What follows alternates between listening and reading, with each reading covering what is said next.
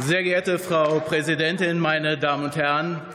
Aus dem vorliegenden Antrag der Union spricht vor allem die Unterstellung von zu befürchtender Überregulierung und unnötiger Bürokratie. Sie sprechen von Technologieoffenheit, ein sehr beliebtes Stichwort heutzutage, und ergänzen das um einen materialoffenen Ansatz. Und an verschiedenen Stellen, das finde ich besonders bemerkenswert, weisen Sie hin auf die ach so bewährten Strukturen, ganz genauso, als hätten die nicht mit dazu beigetragen, zu dem, was Sie, Herr Meierlei, gerade sehr detailtreu beschrieben haben und mit dem wir uns jetzt herumplagen müssen. Das ist ja auch Teil der Misere, in der wir stecken und um die wir uns unbedingt kümmern müssen.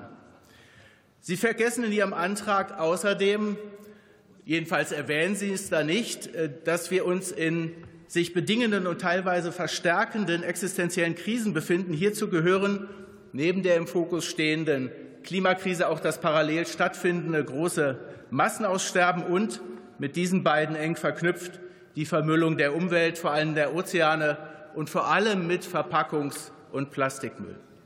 Insgesamt landen weltweit jährlich circa 10 Millionen Tonnen Abfall in den Ozeanen. Der Kunststoffanteil wird zu Mikroplastik zerrieben und gelangt in die Nahrungskette, übrigens auch in unsere Anteile.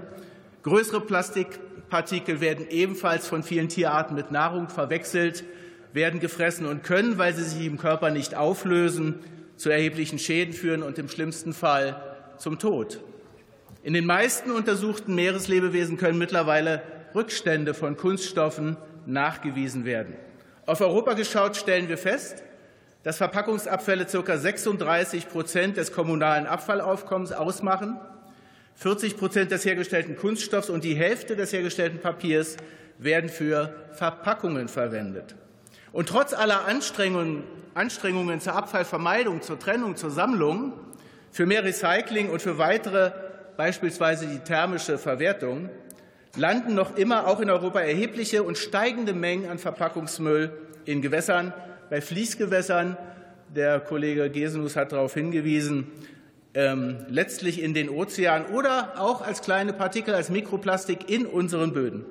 Und das alles bei steigenden Produktionskapazitäten und steigenden Produktmengen. Die Herausforderung, liebe Kolleginnen und Kollegen, ist also gewaltig, und es besteht dringender Handlungsbedarf. Deshalb ist es folgerichtig, diese Fragestellung in den Blick zu nehmen und mit der EU-Verpackungsverordnung einen Rahmen zu gestalten, der in den nächsten Jahren und Jahrzehnten zur Lösung der genannten Probleme deutlich beitragen wird. Ich will auf einige Kritikpunkte der Union eingehen. Ähm, Sie monieren, dass die Bundesregierung parallel an einem eigenen Verpackungsgesetz weiterarbeitet. Das aber ist richtig so. Denn die Ambitionen der Union bleiben in einigen Bereichen hinter unserem Niveau zurück, beispielsweise beispielsweise die für 2030 angestrebte Mehrwegquote für Getränkeverpackungen von alkoholfreien Erfrischungsgetränken, das Ziel der EU für 2030 sieht eine Mehrwegquote von 10 Prozent vor, während in Deutschland bereits 2020 43,1 Prozent erreicht worden war. Und dahinter sollten wir nicht zurückgehen.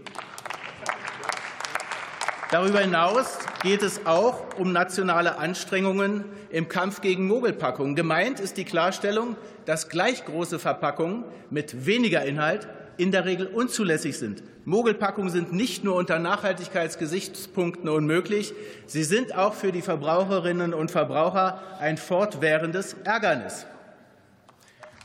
Diese Beispiele zeigen, dass eine weitergehende nationale Regulierung, gegebenenfalls auch mit eigenen Quoten für einige Bereiche, in der Sache sinnvoll und erstrebenswert ist. Es ist klar, dass die europäische und die nationale Gesetzgebung sich hierbei nicht widersprechen dürfen, eigentlich eine Selbstverständlichkeit. Eine Aufweichung der eigenen ambitionierteren Ziele und des bereits Erreichten darf jedoch unter Betrachtung der immensen Schäden durch Plastikmüll für die Umwelt nicht das Ergebnis sein, meine Damen und Herren.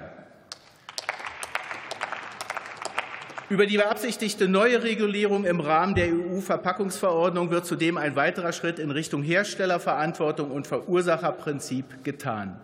Auch das ist, meine Damen und Herren, richtig. Und ich will zum Abschluss nur noch mal ganz kurz auf das Thema Rezyklatquote eingehen. Die Rezyklatquote ist deshalb so wichtig, weil sie ein wesentlicher Schritt ist, um aus einem Abfall einen wichtigen und, ähm, und geforderten Wertstoff machen wird. Sie wird also dafür sorgen, dass ein großer Teil des Abfalls zurückgelangt in, die, in den Wirtschaftskreislauf, in unsere Kreislaufwirtschaft. Und deswegen lehnen wir die Beschränkung auf die finanziellen Ausgleiche, das lehnen wir ab. So wie Sie es in Ihrem Antrag geschrieben haben, sehen wir das nicht. Vielen Dank.